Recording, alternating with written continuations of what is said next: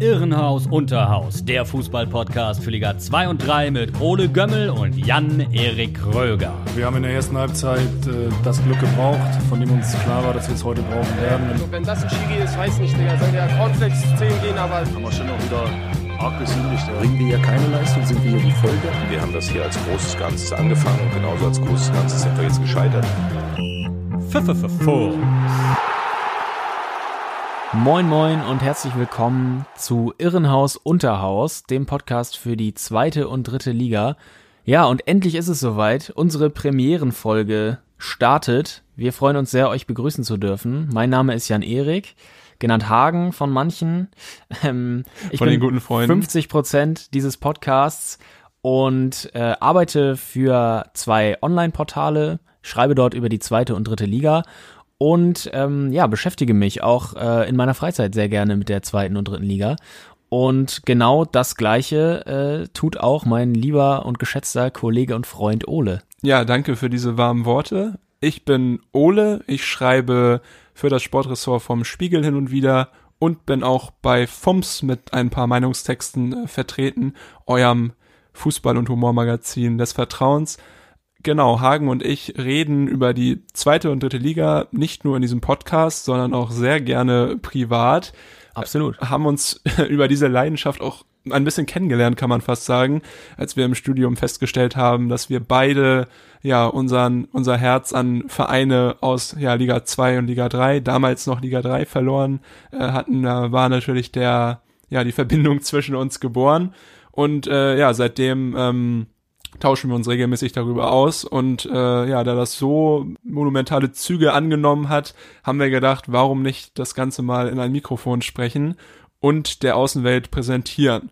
Wir wollen euch aber gar nicht äh, lange auf die Folter spannen, müssen vorher allerdings noch einmal verraten, welchen Verein beziehungsweise welche Vereine wir supporten, weil wir hier natürlich gar nicht äh, den Eindruck von Objektivität äh, erwecken wollen, sondern äh, ja, also ihr werdet es eh merken, aber vorweg schon mal, mein Herz gehört äh, der Hansa Kogge, ich bin großer Hansa Rostock Fan und Hagen, du unterstützt Holstein Kiel. auch ein Ostsee komm, genau, ich komme von der Ostseeküste aus Schleswig-Holstein und ähm, genau, Holstein Kiel ist mein Verein. Glücklicherweise mittlerweile in der zweiten Liga.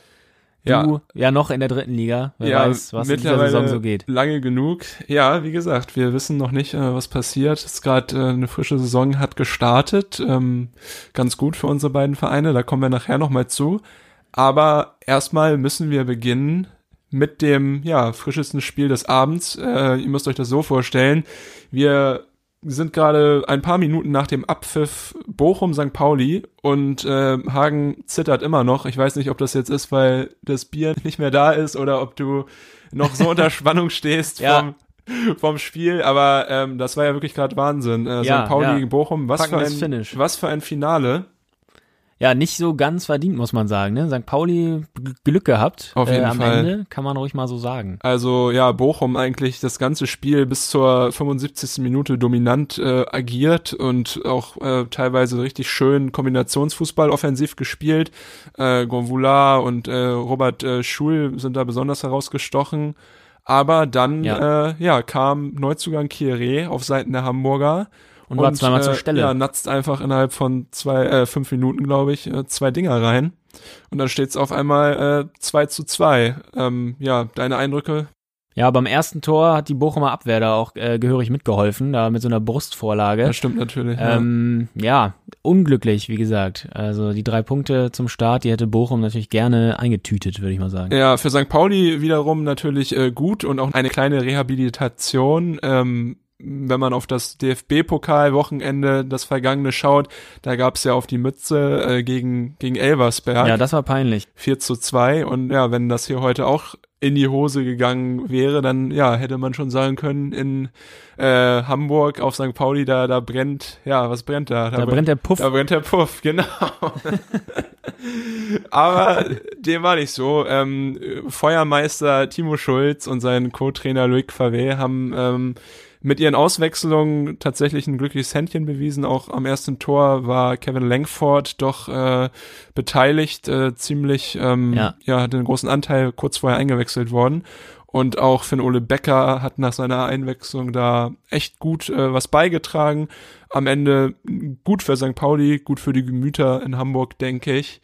Aber ja, natürlich auch ähm, trotzdem eine schwache Vorstellung, wenn man jetzt die kompletten 90 Minuten betrachtet, würde ich behaupten.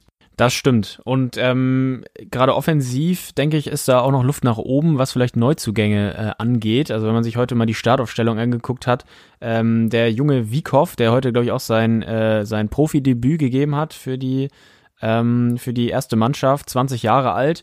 Also ähm, ja, gestandenes Personal ist es nicht. Und auch Salazar, äh, ausgeliehen von Ja. Eintracht Frankfurt, ähm, heute sein erstes Spiel gemacht für St. Pauli. Dazu Ditgen und Kieré, ähm, beide letztes Jahr für Wiesbaden ähm, auf Toria gegangen, zwar in der zweiten Liga, aber auch jeweils nur eine Saison. Ähm, ja, also da Bringen die sollte, Erfahrung eines Abstiegs mit. Genau, da sollte noch was, äh, sollte noch was gehen auf dem Transfermarkt vielleicht für St. Pauli. Sonst ähm, weiß ich nicht, ob man da oben mitmischen kann, was ja das erklärte Ziel ist. Ja, also daran stoße ich mich auch immer so ein bisschen eigentlich jedes Jahr, weil St. Pauli ja doch immer sehr optimistische Ziele kundtut dann im Vorfeld einer Saison und äh, diese aber jetzt auch schon die letzten Jahre häufig halt nicht äh, ja erreicht werden konnten und ich weiß auch nicht, ob man dann vielleicht mal, wenn man jetzt schon mehrere Male das nicht gepackt hat, ob man dann nicht irgendwann auch mal die Ansprüche etwas nach unten schrauben sollte und dann eher halt äh, sich darüber freuen sollte, wenn es besser wird, aber jedes Jahr wirklich mit dem Anspruch in die Saison zu gehen, dort oben mitzuspielen ähm, und es dann nicht zu schaffen, ist vielleicht auch irgendwie für die ganze Organisation ein bisschen demoralisierend, denke ich. Ja, absolut. Ja, mit dem St. Pauli-Spiel ist ein turbulenter Zweitligaspieltag beendet worden. Ähm, Hagen einmal aus äh, persönlichem Interesse. Wie hat Holstein sich geschlagen? Ja, ein 1 zu 0 Heimsieg gegen Bundesliga-Absteiger Paderborn kann sich schon mal sehen lassen. Hört sich erstmal gut an. Und mit der Performance, äh, muss ich sagen, war ich auch sehr zufrieden. Äh, sehr angetan bin ich davon.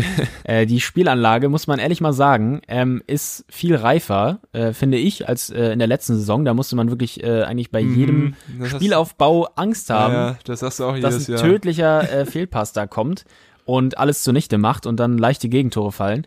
Aber ähm, den Eindruck hatte ich jetzt zumindest im ersten Spiel nicht. Gut, Saison ist noch lang, aber ähm, ja, für mich hat es den Eindruck gemacht, als ob Ole Werner da äh, in der Sommerpause einen guten Job gemacht hat. Sind irgendwelche Neuzugänge besonders herausgestochen in deinen Augen? Also Finn Bartels Finn hat, Bartels, ich, ja, gespielt. der verlorene Sohn bei seinem Comeback, ähm, gute Leistung gebracht, offensiv fand ich ähm, gefährlich und auch äh, viele gefährliche Konter liefen über ihn. ja, Äh, ja, hat mir sehr gefallen. Kenne ich ja auch noch aus Rostocker Zeiten. Hab Ja, ich mir, stimmt. er hätte auch zu Hansa wechseln können eigentlich. Ne? Also ich meine, Ja, das muss er sich noch nicht antun. äh, ja, Liga. okay, das merke ich mir. Nächste Folge dann mit mir alleine. nee, Ja, wie war's denn bei dir, Hansa? Ich wollte gerade sagen, wenn wir schon Hansa erwähnen, dann äh, möchte ich natürlich auch dort äh, ja meine mein, mein Glück kundtun. Ähm, Hansa hat nämlich auch gewonnen in der dritten Liga und zwar 3 zu 1 zu Hause. Das sah nach der ersten Halbzeit noch gar nicht so aus, weil es da einen Rückstand gab. Da hat Duisburg nämlich geführt zur Ja. Halbzeit. Und auch äh, Mirnes Pepic, ähm, der ja erst ähm, vor ein paar Monaten ähm, von Hansa zu Duisburg gegangen ist, hatte eine riesen Chance aus, äh, auf dem Fuß, hätte ähm, ja zum zwischenzeitlichen 1-0 äh, treffen können und ja, hat aber irgendwie die Flatter bekommen. Ja, ich habe es auch gesehen. Eigentlich jetzt schon der Mist der Saison, kann man fast Auf jeden sagen. Fall. Also aus einem aus 20 Zentimetern über den Ball getreten. Ja, da, da, da, da die Aura von weh. Kolke da noch äh, gespürt. Vor dem hat man ja auch Ja. Angst da. Nee, aber äh, dann äh, kam auch ein Neuzugang zum Zuge, der nämlich äh, Jan Löhmannsröhm. Der hat das 1 zu 1 geschossen. Und äh, ja, Löhmannsröhm, spannende Personalie, du lachst schon. Ich denke mal auch, du weißt ganz genau, worauf ich hinaus will. Ich kann's mir denken. So einen denkwürdigen Einstand hatte er das letzte Mal wahrscheinlich äh, im Bierkönig auf Mallorca. äh, für die Hörer und Hörerinnen, ähm, if you if you know, you know. Ähm, if you don't know, dann einfach mal googeln. Jan Löhmannsröhm, Mallorca. Ähm, ist ein Mann, der gerne seinen seinen Körper präsentiert, äh, was er aber auch natürlich Mit äh, allem, was dazu gehört. was er natürlich aber auch kann, äh, klar. Äh, bei Hansa war es äh, jedoch nicht äh, ja in der unteren Körperhälfte, was er da präsentierte, sondern sein Kopf. Er hat das äh, 1 zu 1 geköpft. Äh, danach gab es auch einen Doppelpack von Pascal Breyer. Sein Jubel hat mich übrigens ein bisschen irritiert. Ja, Löhmannsröhms ja, das war irgendwie so eine Mischung aus aus Gangnam Style und, äh, Und Osterhase. Ja, Osterhase. Es war gewöhnungsbedürftig. Aber ja, Hansa hat ja auch irgendwie, oder Rostock generell eine Schwäche für solche äh, Paradiesvögel, die da irgendwie Abräumer im Mittelfeld sind ähm, und ein bisschen besonderer vielleicht von der Anlage und vom Charakter. Ich denke da nur an Dennis Erdmann oder, oder Marco Kofler. Das waren ja auch so Holzhacker, die aber halt Mentalitätsspieler waren. Aber ja, so mit äh, Hansa mit, äh, mit drei Punkten in die Saison gestartet. Äh, gute Sache auf jeden Fall. Hat mich äh, sehr gefreut, weil ich damit auch nicht unbedingt gerechnet hätte. Letzte Saison konnte Hansa kein Spiel für sich entscheiden nach einem Rückstand. Also auch da schon mal ein Zeichen nach oben. Aber ähm, ja, Jens Hertel macht nach wie vor einen guten Job. Ich habe auch äh, vollstes Vertrauen da in seine Fähigkeiten und bin richtig heiß auf die anstehende Saison. Ihr seid das wahrscheinlich auch. Wir gehen jetzt aber erstmal in die Pause und sind danach mit weiteren spannenden Themen für euch zurück. Genau, wir kümmern uns gleich um den ersten Auftritt in der Liga der neuen Saison vom HSV. Dann beschäftigen wir uns unter anderem noch mit Türkgücü München, Aufsteiger in der dritten Liga und direkt mal gefordert gewesen gegen den Meister der dritten Liga Bayern 2. Bis gleich. Was ist hier los? Was bieten sich hier ab? Wo sind die Karten? Ja, ausverkauft. An diese Arschlöcher, die hier drüben sitzen, oder was? Bist du noch normal, oder was? Hier. Moin moin und herzlich willkommen zurück zu Irrenhaus Unterhaus, dem Podcast für die zweite und dritte Liga. Ähnlich amused wie dieser Zwickau-Fan, dem ihr gerade lauschen durftet, waren wahrscheinlich nach dem DFB-Pokalwochenende vor knapp zwei Wochen die HSV-Fans. Setzte nämlich eine 4 zu 1 Klatsche gegen Dynamo Dresden. Diese dürfte man nach dem vergangenen Wochenende allerdings schon wieder ein bisschen vergessen haben in Hamburg. Der HSV konnte sich nämlich gegen Mitaufstiegsfavoriten Düsseldorf durchsetzen und hat 2 zu 1 gewonnen. Genau, und äh, Simon Terodde, der neu verpflichtete Torjäger Klepser. vom 1. FC Köln, der hat doppelt getroffen und ähm, konnte die Wogen so ein bisschen glätten vom Wochenende davor. Du hast 4 es schon zu 1 gesagt. gegen ich Dresden. erinnere mich daran, wir haben hier zusammen auf dem Sofa gesessen und du meintest, äh, ja, die Dinger, die der Hinterseher liegen gelassen hat, die hätte Terodde gemacht. Ja? Das war wirklich sträflich, da zweimal frei übers Tor. Genau. er Aber- war selber, aber als er reinkam, ja auch nicht viel besser. Terodde Stimmt, hat ja. auch nicht so viele Offensivaktionen gehabt. Aber jetzt hat er es besser gemacht im Ja. Spiel gegen Düsseldorf. Vielleicht hat der HSV genau irgendwie diesen ähm, Tritt in den Hintern mal wieder gebraucht, um, um Leistungen abzu, abzurufen. Aber ja, auch wenn es jetzt irgendwie nicht mega überzeugend war gegen Düsseldorf, schon äh, andere Körpersprache und natürlich eine viel bessere Leistung am Ende. Ja, absolut und vor allem äh, unglaublich wichtig, glaube ich, mit einem Erfolgserlebnis in die Liga zu starten, weil sonst äh, bei dem einen oder anderen ähm, das negative Gedankenkarussell, denke ich, wieder volle Fahrt aufgenommen hätte. Und ähm, ja, so eine Graupensaison äh, wäre direkt wieder von vorne vielleicht losgegangen. Ähm, gut, ist natürlich noch sehr früh in der Saison, es kann noch alles passieren, wie man so schön sagt, aber ähm, ja, sicherlich super wichtig mit einem Sieg, vor allem auch gegen Düsseldorf, die ja, du hast es auch angesprochen, mit Aufstiegsfavorit sind. Ähm, ja, sehr wichtig.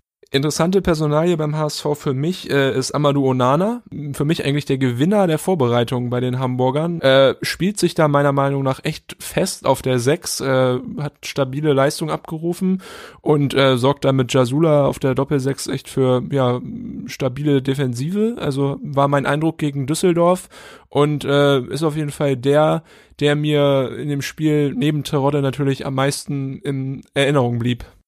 Ja, generell kann man eigentlich sagen, dass das Spiel jetzt aber nicht auf so einem Top-Niveau war. Äh, zu Beginn ähm, we relativ wenige Torchancen auf beiden Seiten. Und ähm, es hat natürlich auch ähm, personell noch Veränderungen gegeben. Am Tag vorher ist Moritz Heyer verpflichtet worden vom VfL Osnabrück. Den Und direkt kennt gespielt. Trainer Daniel Thun noch aus Osnabrück. Vitamin B hat er Vitamin B, genau. genau, ja. Ist so wichtig auf dem Jobmarkt, du. Ähm, Richtig. Ja, und kennen, wir, äh, kennen wir uns aus mit. genau. Was meint ihr, warum wir diesen Podcast haben? Ja, und äh, Moritz Heyer, der hat äh, seine Sache aber direkt ordentlich gemacht. Also der hat äh, gute Statistiken gehabt, 93% Qua Passquote und äh, 75% gewonnene Zweikämpfe. Bei seinem Ja, Debüt hört sich an wie eine Mischung aus Xavi und Piquet. Ja. Unfassbar. Nein, aber sehr souverän ähm, gewesen und ähm, so kann man mal seinen Einstand geben beim neuen Verein. Auf jeden Fall. Äh, Bei Düsseldorf war das Ganze defensiv äh, nicht so dolle. Ich meine, die haben auch mit äh, Neuzugängen gespielt, mit Kevin Danso, der ähm, aus Augsburg kam, und äh, Hartherz, der vom Aufsteiger Bielefeld kam. Und die machten da doch dann eher häufig einen unorientierten Eindruck, fand ich. Ähm, da hat sich Haier auf jeden Fall wesentlich besser eingespielt als die Düsseldorfer. Ja, das Fehlen von Kahn Eihahn hat sich bemerkbar gemacht. Auf jeden Fall, ja. Er ist abgewandert jetzt äh, mittlerweile in Bella Italia, ne? Weil- Sassuolo. Sassuolo. Genau, an dieser Stelle liebe Grüße an unseren Schwester-Podcast bei FUMS Serie Amore. Wenn ihr euch für die Serie A interessiert, hört gerne mal rein.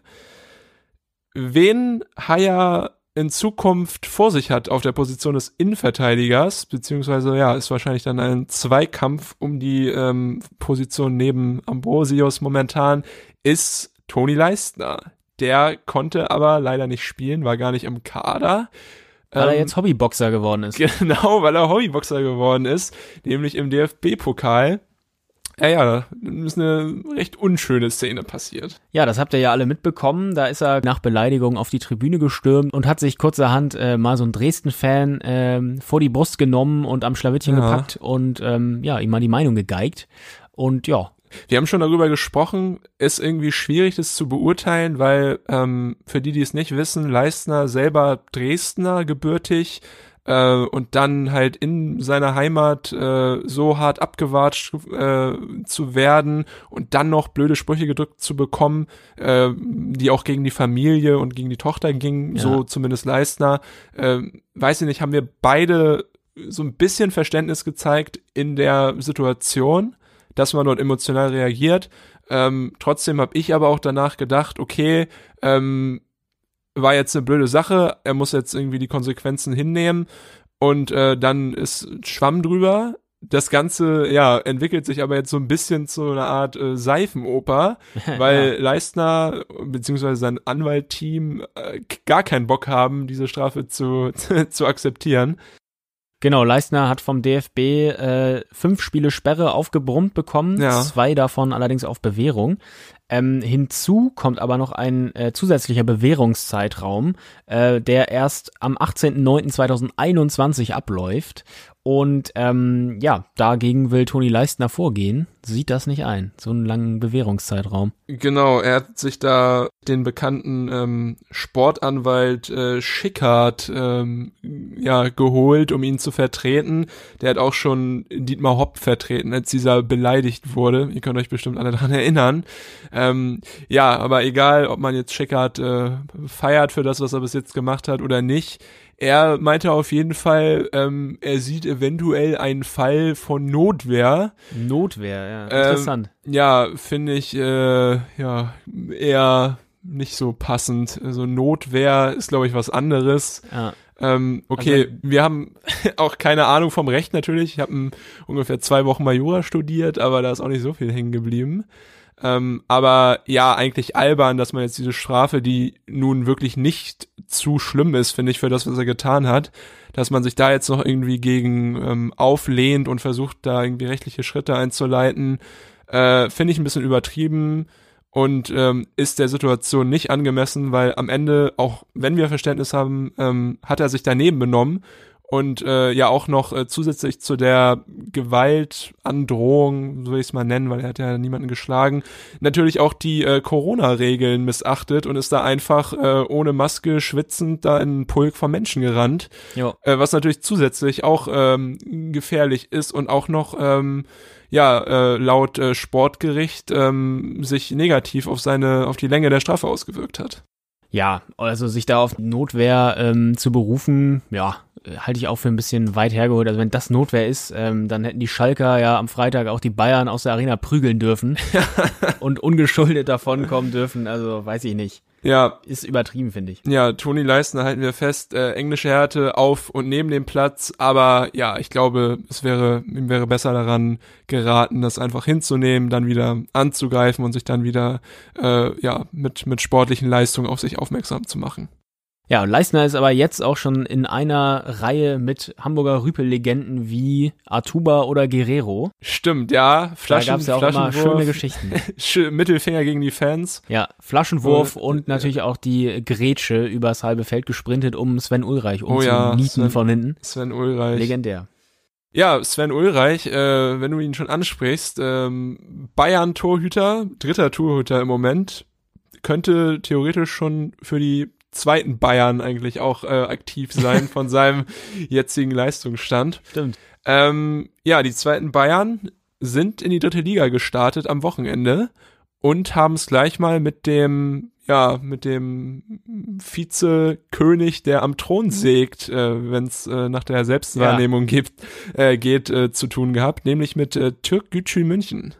Ja, Türkgücü München, der äh, schwer ambitionierte Aufsteiger, die haben den Durchmarsch von der Landesliga in die dritte Liga äh, gepackt und ähm, ja, sind jetzt in der dritten Liga angekommen, 2-2, direkt mal gegen äh, Meister Bayern 2. So kann man starten, hätte vielleicht auch nicht jeder mitgerechnet. Ähm, aber Hassan Kifran, das wissen wir beide ja mittlerweile, der hat ähm, ja große Pläne mit Türkgücü München. Ja, nochmal, um aufs Spiel zurückzukommen, also damit hätte ich wirklich auch nicht gerechnet, weil wenn man sich anschaut, wer bei den Bayern wieder gespielt hat, dann ist das eine Mannschaft, die auch zu 50 Prozent äh, in der Bundesliga eigentlich eingesetzt werden könnte. Also Zirkzee und äh, Adi Fein, ähm, dann auch noch äh, Richards und Musa Musiala. Ähm, Musiala sogar getroffen. Genau, der Schalke. auch sogar noch äh, 24 Stunden vorher, nicht mal 24 Stunden vorher, in der Bundesliga getroffen hat gegen Schalke. Ähm, ja, also eigentlich ein sehr stabiler Kader, mit dem die äh, Vertretung der Bayern dort angetreten ist. Aber Türk Gücü, große Klappe, wie du eben schon gesagt hast, Ja, aber anscheinend was dahinter, haben äh, gut dagegen gehalten am Ende ein 2 zu 2 sich erkämpft. Äh, Finde ich, finde ich stabil.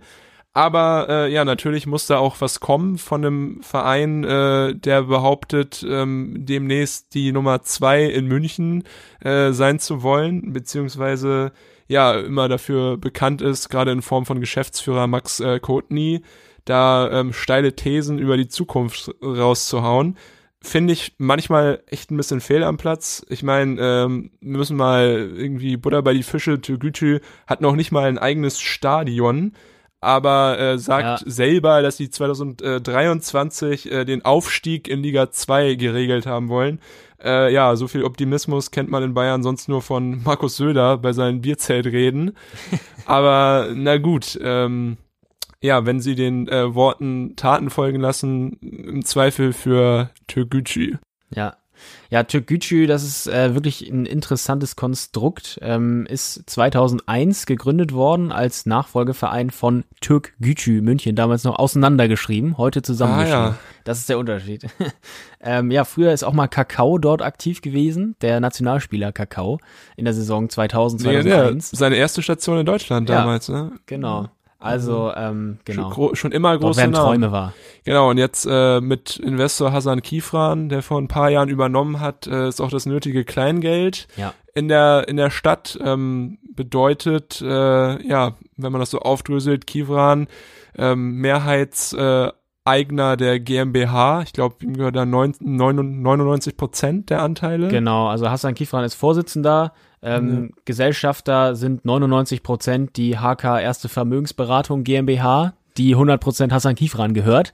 Und zu 1 Prozent äh, der EV. Da kann man auch schon mal vorsichtig fragen, 50 plus 1 ist da vielleicht ein bisschen umgangen. Galant Umgang. Aber Ja. generell frage ich mich, wie die die Lizenzen bekommen hat, weil auch in der dritten Liga gibt es Ohne ja eigenes Auflagen, Stadion. zum Beispiel was das Stadion betrifft und Ja, ähm, Rasenheizung zum Beispiel. genau, die Türkgücü hat kein eigenes Stadion, wie eben schon kurz erwähnt, die spielen jetzt äh, In Würzburg. in Würzburg in der Flyer Alarm Arena. Ähm, ja, ich weiß auch nicht, wie das äh, zustande kam. Vielleicht ist äh, Hasan Kifran ja der Vermögensverwalter von Felix Magath. Ähm, ist Ja, nur eine vielleicht. Überlegung, aber ja, auf jeden Fall spielen sie ihre Heimspiele in Würzburg. Mal sehen, wie viele der etlichen Heimfans, die ja eh zu erwarten sind, dann mitkommen, beziehungsweise wenn mal wieder mehr Zuschauer zugelassen werden, äh, wie viel dort für Stimmung sorgen. Das Ganze, ja, ist ein spannendes Projekt. Ähm, ich sehe es im Moment noch kritisch, gerade aufgrund äh, der vielen Calls, die da in Richtung Zukunft gemacht werden. Aber klar, die Geschichte ist cool. Ein äh, Verein, der von ähm, türkischen Gastarbeitern in den 70er Jahren mal gegründet wurde, jetzt äh, im bezahlten Fußball angekommen, ist eigentlich eine tolle Sache. Ja. Ähm, genau, bloß die Struktur muss man natürlich immer wieder kritisch hinterfragen und äh, ja, kann das auch äh, beobachten und ähm, in Frage stellen, finde ich. Also, wie gesagt, von der Landesliga direkt in, die, in den Profifußball in die dritte Liga zu marschieren, da kann man auch mal seinen Hut vorziehen. Das ist natürlich eine starke Leistung. Ähm, generell wäre es natürlich ohne Hassan Kifran nicht möglich, dieser sportliche Erfolg. Und ähm, du hast ihn eben auch schon angesprochen, Maximilian Kutny ist mit 23 der jüngste Manager im deutschen Profifußball. Mit 23 Manager von einem Profi. Äh, zu sein. Ja, Wie wir sitzen, muss das sein? Wir sitzen mit dem Alter hier und machen einen Podcast. Wir haben es weitergeschafft. Ich wollte gerade sagen, ja, kann man ja mal überlegen. Ja, im Sommer äh, hat Türkgücü sich auch ähm, namhaft verstärkt. Fans der dritten Liga und auch der zweiten Liga werden da einige Namen wiedererkennen. René Vollard von Uerdingen gekommen, Aaron Berzel von 1860 München, vom anderen Stadtrivalen. Jijung Park ist ausgeliehen worden vom FC St. Pauli. Daniele Gabriele von Jena und ähm, Peter Sliskovic ist von Duisburg gekommen. Ja, das ist natürlich schon ein Ausrufezeichen. eine Verstärkung. Aber äh, ja, man darf ja auch nicht vergessen, der Trainer, ja auch neu, mit Alex Schmidt ähm, aus der Salzburg, äh, Salzburg Jugend und bei 1860 München auch aktiv gewesen. Äh, jetzt in St. Pölten äh, in Österreich aktiv gewesen. Hat er auch noch Stefan Stangl mitgebracht, äh, ehemaligen österreichischen Genau. Nationalspieler. Darf man nicht vergessen. Ein Spiel. Und natürlich, äh, wer auch ähm, sehr stark äh, jetzt schon aufgespielt hat und was auch zu erwarten war, war äh, Tom Bure aus Uerdingen, der niederländische Stürmer. Ja. Ja, Türkgücü hat auch abseits ähm, der, der Ambitionen schon für eine schöne Geschichte oder für eine skurrile Geschichte gesorgt. Je nachdem, äh, auf Schalke hat sie eher für Verwirrung gesorgt und für Unverständnis. Das stimmt. Denn äh, Türkgücü hat so ein bisschen die Pokalpartie von Schalke in Schweinfurt sabotiert, kann man sagen. Ähm, das DFB-Pokalspiel ist ja abgesagt worden. Schweinfurt ähm, wurde von Türkgücü angezweifelt als rechtmäßigem Teilnehmer im DFB-Pokal. Und zwar ähm, hat sich das Ganze so verhalten. Schweinfurt 05 ist als beste bayerische Amateurmannschaft in den Pokal eingezogen. Allerdings sorgte das für Verwirrung, weil Türkgücü ist zuvor aufgestiegen als erster der Regionalliga Bayern. Allerdings wurde die Saison im März abgebrochen, Türkgücü vorzeitig zum Meister erklärt. Ähm, ja, dadurch nach Auffassung des Bayerischen Fußballverbandes BFV Schweinfurt die beste bayerische Amateurmannschaft und ähm, deshalb ist Schweinfurt dann das Startrecht im Pokal zugekommen. ja. Türkgücü ist dagegen dann vors Landgericht gezogen und hat dann auch jetzt erstmal Recht bekommen. Die haben eine einstweilige Verfügung erlassen, das Landgericht München, dass das Spiel nicht stattfinden darf und jetzt erstmal geklärt werden muss, wer denn überhaupt der rechtmäßige Teilnehmer äh, im Pokal ist. Also war die Entscheidung vom Fußballverband vom Bayerischen hatte da keine Rechtsgrundlage oder warum Ja, kann also- Türkgücü überhaupt klagen? Also ist es dann nicht in den Regularien dann irgendwie vernünftig geklärt worden? Ja, oder? das frage ich mich auch so ein bisschen. Ähm, Rainer Koch, der Präsident vom BFV, der ähm, beteuerte, dass es eine Abmachung gab zwischen Schweinfurt und Türkgücü München, Abmachung, an die sich Hassan Kifran dann anscheinend nicht mehr, ja, Abmachung klingt gebunden irgendwie fühlte. so, weiß ich nicht, wie Hinterzimmerdeal und Handschlag, aber ja, keine rechtliche, keine rechtliche, keinen rechtlichen Bestand, keine rechtliche Ach wirklich? Grundlage. Ja, okay. Ja, Also das ist ja, Da natürlich auch konnten sie nichts machen, ja. bisschen selber schuld. Ja. Aber okay, auch wieder eine Sache, ähm, ja, die Kivran und Türgücü ah, vielleicht nicht sympathischer machen. Ja, und ähm, auf Schalke sorgte das natürlich nur für Kopfschütteln. Jochen Schneider. Da ist ja alles immer viel organisierter natürlich, ne? Ja, stimmt. Äh, ja. ähm, ja, also die waren äh, not amused, dass äh, das DFB-Pokalspiel gecancelt wurde Das und es auch steht auch noch in den. Sternen, wann das jetzt stattfindet. Ja. Definitiv stattfinden werden dagegen am kommenden Wochenende unsere beiden ja, Top-Spiele in der zweiten Liga, Paderborn gegen HSV und 1860 München gegen den ersten FC Magdeburg. Jetzt gibt's erstmal noch eine kleine Pause. Wir hören uns gleich wieder. Bis gleich.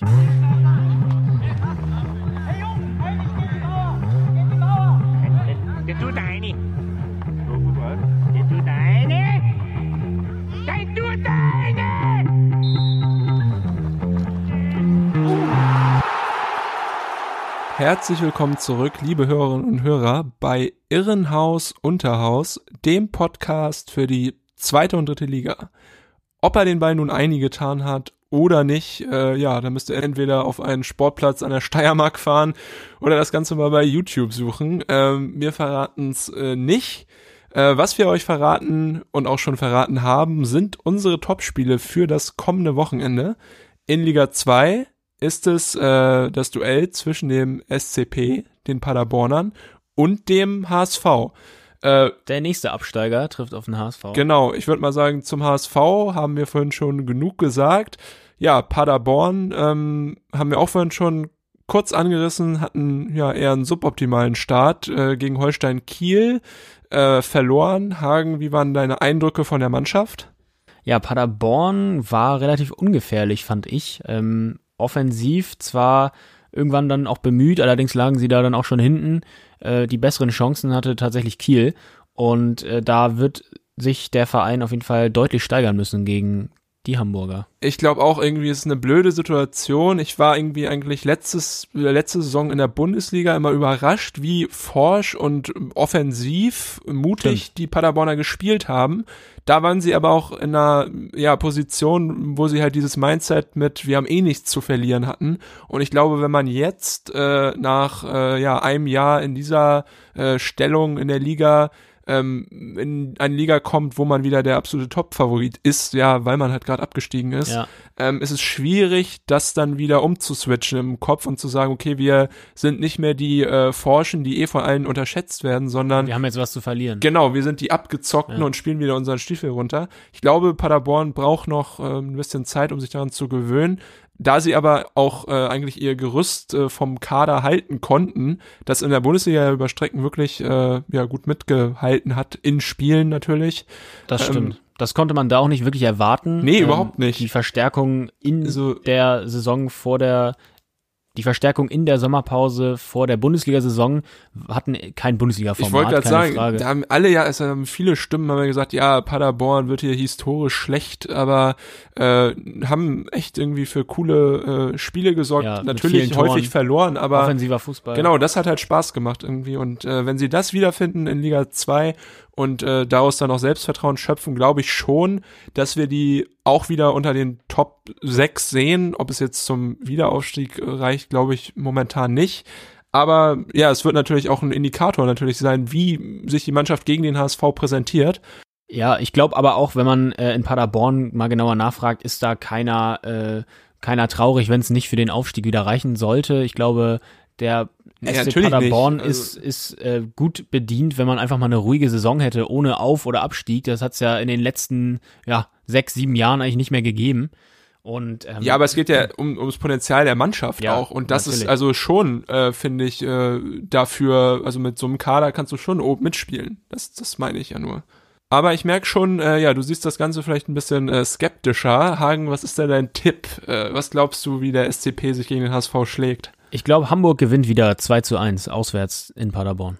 Ja, ich glaube das nicht. Ähm, ich tippe auf ein 3 zu 1, glaube, dass Paderborn sich fängt, auch äh, ja, die Niederlage gegen Kiel so ein bisschen ein Schuss vom Bug war und den HSV 3 zu 1 besiegt. Da bin ich ja mal gespannt.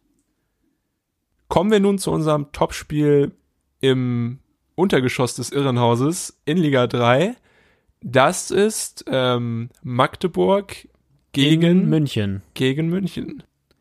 Ja, ähm, Magdeburg hat gegen Halle verloren, das Sachsen-Anhalt-Derby am ersten Spieltag, 0 zu 2. Und Christian Beck, der hat es deutlich am Mikrofon nach dem Spiel gesagt, er war völlig unzufrieden mit dem Auftritt seiner Mannschaft und auch zu Recht. Der Auftritt war wirklich schwach. Magdeburg hat sich äh, fahrig präsentiert, keinen Kampf gezeigt. Speziell die ersten 30 Minuten hatte Christian Beck angesprochen, war eine Frechheit, hat er gesagt. Ähm, ja, da wird sich Magdeburg deutlich steigern müssen. Und äh, bei Magdeburg könnte man eigentlich denken, hat jetzt Bayern drei aufgemacht, an den Start gebracht. In der Abwehr drei Spieler mit Die Bayern, Vergangen- 3, ja genau, zumindest Vergangenheit, in der ja. Ja. Genau.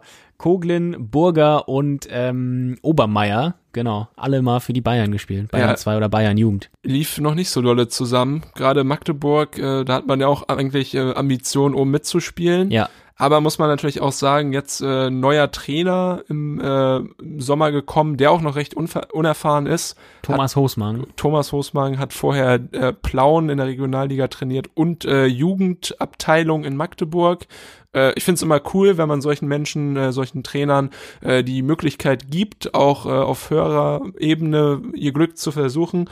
Aber ja, da braucht man vielleicht auch einfach dann ein bisschen Geduld. Hoffentlich haben das die Verantwortlichen in Magdeburg. wenn man sich die Trainerfluktuation der letzten Saison anschaut, äh, ja. ja, es ist dann mit Geduld nicht so weit her. Aber ja, wer weiß, vielleicht ähm, ändert sich das auch noch. Der Gegner, ähm, 1860 München, ist gut in die Saison gestartet. Äh, die haben nämlich äh, gegen Meppen, gegen das Team von Thorsten Frings, äh, 1 zu 3 gewonnen ziemlich äh, solide. Stefan Lex, äh, Sascha Mölders, die beiden äh, ja torgefährlichen Spieler auch schon letzte Saison gewesen äh, mit Toren ähm, und äh, ja, das sah richtig gut aus bei den bei den 60ern. Ähm, spielen sich ja auch immer so ein bisschen im oberen Mittelfeld fest, also zum Aufstiegskampf hat es jetzt auch lange nicht mehr gereicht, aber ähm, vom Kader und der Qualität müssten sie es eigentlich, also könnten sie es eigentlich auch jede Saison äh, packen, mal ganz oben mitzuspielen. Und ja. vielleicht ist es ja diese Saison soweit. Stimmt. Auf jeden Fall ein interessantes Spiel. München mit dem Rückenwind aus dem Sieg gegen Meppen und ja, Magdeburg würde ich fast sagen auch schon mit einem mit ein bisschen Druck, oder? Ja, das stimmt. Magdeburg, ähm, ja, ist gut daran zu punkten am Anfang. Sonst geht's äh, vielleicht in eine ähnliche Richtung wie in der vergangenen Saison. Da hing Magdeburg ziemlich lange noch im Abstiegsschlamassel. Konnt's dann natürlich doch abwenden am Ende noch, aber so knapp selbst, muss es dieses Jahr nicht Pele Wollitz konnte den Karren nicht aus dem Dreck ziehen und nee. der hat schon so einige Karren aus dem Dreck gezogen. Und du hast es eben auch schon angesprochen, die Ambitionen von Magdeburg sind natürlich ganz andere, als da ja. oben drin zu hängen und äh, ja, diese Saison kann es eigentlich nur besser laufen, kann ich mir vorstellen. Ich glaube aber, dass sie jetzt nicht sofort ähm, dreifach punkten, sondern erstmal ein solides 1 zu 1 in München holen. 1 zu 1 ist dein Tipp? Ja. Äh, ja, ich glaube, dass es äh, noch ein bisschen schlechter läuft für die Mannen aus Sachsen-Anhalt. Ich glaube, es gibt eine Niederlage, weil die 60er ja richtig spritzig waren, überzeugt haben. Ich glaube, die 60er gewinnen mit 2 zu 0. Wir sind sehr gespannt, was der kommende Spieltag uns so bringen wird. Wir Auf werden nächste Woche wieder das aktuelle Geschehen für euch beleuchten. Und ja, wir hoffen, ihr hört wieder rein. Uns gibt's ab jetzt jeden Dienstag auf allen Podcast-Plattformen, überall, wo man Podcasts anhören kann. Dort sind wir auch vertreten. Und ja, wir freuen uns, wenn ihr wieder reinhört. Bis Kommt nächste ins Woche. Irrenhaus. Genau. Bis nächste Woche. Ciao.